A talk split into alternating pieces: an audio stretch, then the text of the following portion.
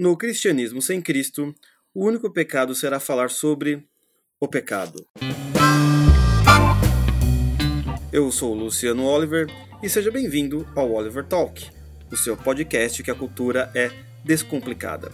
Hoje iremos falar sobre o cristianismo no mundo atual, o que está acontecendo com ele e por que as pessoas querem tanto, por assim dizer, desidratá-lo ou tirar a sua essência que é Jesus Cristo. Antes, não se esqueça de se inscrever nos aplicativos de podcast, no iTunes, no Deezer, no Spotify ou no Google Podcast, ou enfim, no seu aplicativo de podcast favorito, ou no YouTube, caso você esteja vendo, né? Não esqueça de assinar o sininho aí, certo? Então, o que nós estamos vendo no cristianismo hoje em dia? O objetivo não é mais destruir totalmente o cristianismo no Ocidente, mas fazer um cristianismo sem Cristo, a casa de Deus virar uma ONG, pela lei e política corromper a doutrina, todo sacerdote virará coach quântico, nunca falará sobre o pecado e condenará quem falar sobre. É interessante porque eu escrevi esse texto baseado em algumas coisas que estavam acontecendo, principalmente relacionado ao sínodo da Amazônia. Se você não sabe, veja é, os, os vídeos do Bernardo Kister, correto? Mas vamos falar um pouco sobre esse assunto, né? Vamos fa fazer primeiro um apanhado geral no que está acontecendo hoje, principalmente no Ocidente, né? Muito se dizia que, uh, principalmente assim, é, o, aqueles que falam bastante do fim dos tempos, como seria o fim dos tempos, é que ocorreria uma grande perseguição cristã, correto? Mas antes, só uma coisa, eu não estou fazendo aqui um estudo do Apocalipse, tá? E nem o que eu vou falar tem alguma referência sobre, até porque eu não sou um, um estudioso desta matéria. Apenas estou falando o que está acontecendo é, no cristianismo hoje em dia, correto? Então, no Ocidente, quando se fala em perseguição cristã, não existe perseguição cristã física, no sentido de é, você ser assassinado pela sua fé e por aí vai. Você tem uma grande perseguição, né? Pelo menos hoje em dia não é tão visto. Já teve, né? Mas não é assim é tão visto. O que acontece normalmente no Ocidente é o seguinte: é pela força da lei e da política você querer mudar os costumes dos cristãos. Não é, não é uma perseguição que ocorre, é, vamos dizer assim, pela força física, mas assim é o Estado ou políticos ou grupos de pressão, seja lá o que for, mídias, etc., querer mudar os hábitos ou aquilo que os, os cristãos acreditam, não é? Tem um caso muito interessante que você pode acompanhar no YouTube, que é o senador Ted Cruz dos Estados Unidos discutindo com a atriz Ellen Page, né?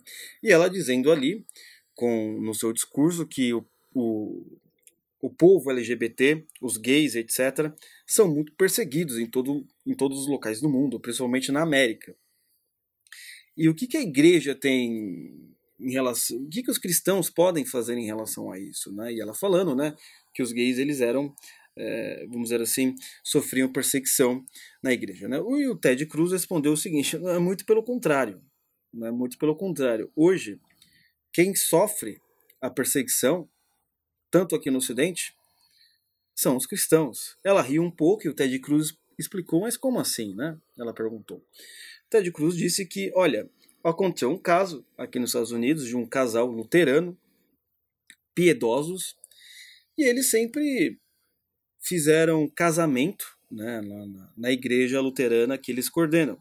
Sempre teve casamento e, por acaso, chegou um casal gay e queriam casar no, na igreja luterana. Eles falaram não, ou seja, eles tomaram um processo, foram perseguidos, etc. E resolveram: olha, nunca mais terá casamento aqui na nossa igreja. Então, olha, esse exemplo do Ted Cruz, ele é muito interessante. Por quê? Se nós temos que ter liberdade religiosa, se nós temos que respeitar, por exemplo, a religião, por que nós vamos obrigar, ou seja, padres, pastores, ou qualquer espécie de sacerdote case pessoas que, está, que estão contra aquilo que eles acreditam. Não é? Isso é um ponto extremamente interessante. Né? E o Ted Cruz também apontou o seguinte, que, por exemplo, os, os gays eles são perseguidos muito no Oriente Médio. E a esquerda, e a esquerda americana não faz nada. Né? São mortos praticamente. Diferente dos Estados Unidos da América, que isso não acontece. Não dá para você colocar uma equivalência moral entre assassinato de homossexuais e um padre ou um pastor que não queira fazer um casamento. São duas coisas totalmente distintas, não é? E o que acontece? Se esse padre ou pastor não quer mais ou não deseja fazer esse casamento, ele pode ser preso ou processado. Então você percebe por aí que a perseguição ela está ocorrendo não por ferramentas bélicas, mas pela lei. E é que acontece, as pessoas vão ficar é, presas, porque elas estão ali tentando obedecer à lei, mas ao mesmo tempo não querem obedecer à lei, e fica uma coisa muito interessante. Então, esse é o primeiro ponto. Né? Isso é apenas um exemplo de como a lei quer tentar forçar ou mudar uh, os costumes tradicionais dos cristãos ou as suas doutrinas respectivas. E por outro lado, você tem toda a espécie de é, ideologia não é, que vem por baixo, enquanto a doutrina, ou melhor, enquanto a lei, por assim dizer, vem por cima, no sentido que é o Estado, ou melhor, são os deputados e os congressistas que tentam mudar a lei para forçar os cristãos a fazerem aquilo que eles não desejam, por baixo você tem um outro ataque, um outro tipo de perseguição, que qual é? É você tentar corromper ou perverter o cristianismo, introduzindo ideologias que vão contra a sua tradição de dois mil anos. É? Então, por exemplo, nós teríamos o marxismo, é, socialismo e tantos outros ismos que por aí é, vai tentar pegar pelos pouquinhos até que quando você vai ver já está tudo infestado. Né? Esse é um caso, por exemplo, clássico da teologia da libertação. E o que vai acontecer? Se ele não conseguir mudar pela lei, ele vai conseguir mudar pela perversão do ensinamento. É? Então você querer transformar Jesus num militante socialista, é? ou no opressor maior, e todo mundo tem que segui-lo, porque esse pessoal, como nós sabemos, eles querem apenas aquilo de Jesus que pode ser encaixado no Evangelho de Marx e nada mais. Então você vai ter, por exemplo, esses dois frontes de ataque no Ocidente, que é totalmente diferente, por exemplo, no Oriente Médio. No Oriente Médio nós temos realmente uma perseguição implacável, constante e os cristãos estão basicamente sumindo dessa região. E, por um acaso, por uma coincidência entre aspas, a mídia ocidental não comenta esse extermínio cristão que está acontecendo lá. Ninguém quer saber de nada. E também existe um outro ponto que, se nós pensarmos na nossa educação, na nossa educação, digo formal mesmo, não educação paterna, dos nossos filmes, dos nossos livros. Eles tentam trazer um mundo de felicidade eterna e sem dor.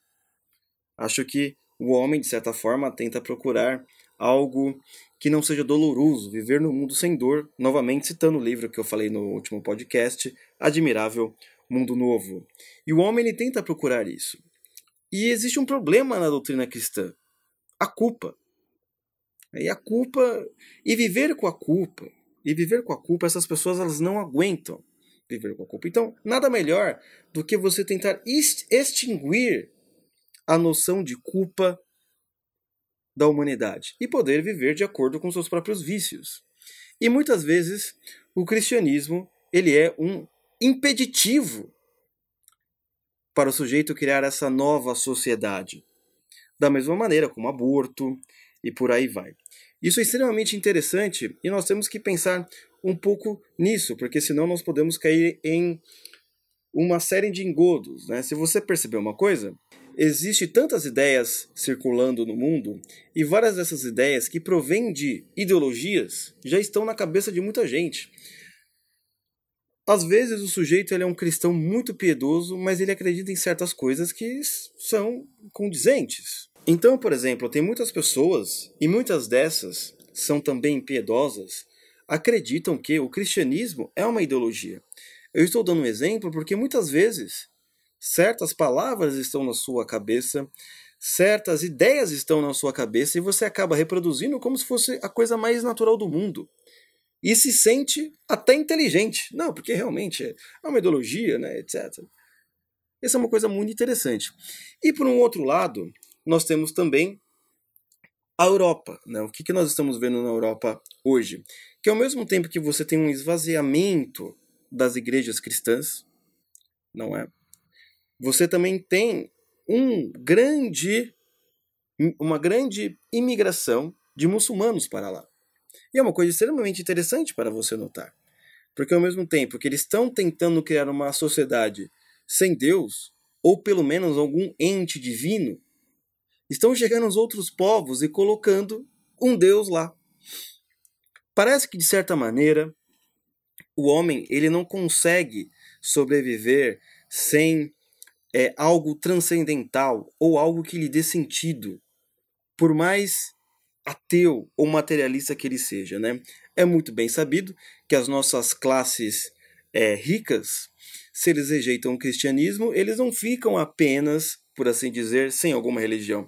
Vão para um budismo light ou alguma doutrina ou algum exercício espiritual que o sujeito não precise ter culpa que ele possa fazer aquilo com algum tipo de é, carimbo aprovado por algum guru. E isso é muito interessante para nós pensarmos também. porque No cristianismo sem Cristo, as pessoas querem tentar substituir Cristo por alguma coisa. Né? O Gregory Wolff vai falar que alguns tentam pela arte. Hoje nós vemos pelo politicamente correto, né? Os que odeiam o cristianismo querem colocar mais regras de condutas na sociedade do que todos os teólogos cristãos juntos. Né? O politicamente correto é uma arma tão poderosa para julgar, condenar e mudar os hábitos das pessoas que nem o medo da danação eterna conseguiu tão rápido.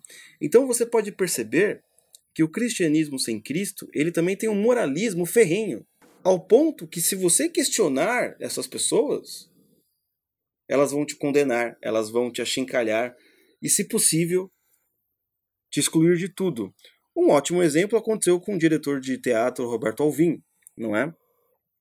E se nós pensarmos bem, Cristo e a igreja perdoa. Os inimigos do cristianismo não. Pisou, pisou um passo fora do lugar, cogitam até sua morte. O último exemplo é o diretor de teatro Roberto Alvim. Sua conversão lhe trouxe inimigos que jamais imaginou. Então, para finalizar, nós estamos vivendo o seguinte aspecto. O Ocidente ele tem ataques ao cristianismo, tanto pela lei, deputados e toda sorte de é, ativistas querendo mudar a doutrina cristã pela lei e pela política, e por baixo nós vamos ter toda sorte de ideólogos querendo corromper as doutrinas cristãs com seus evangelhos da salvação política.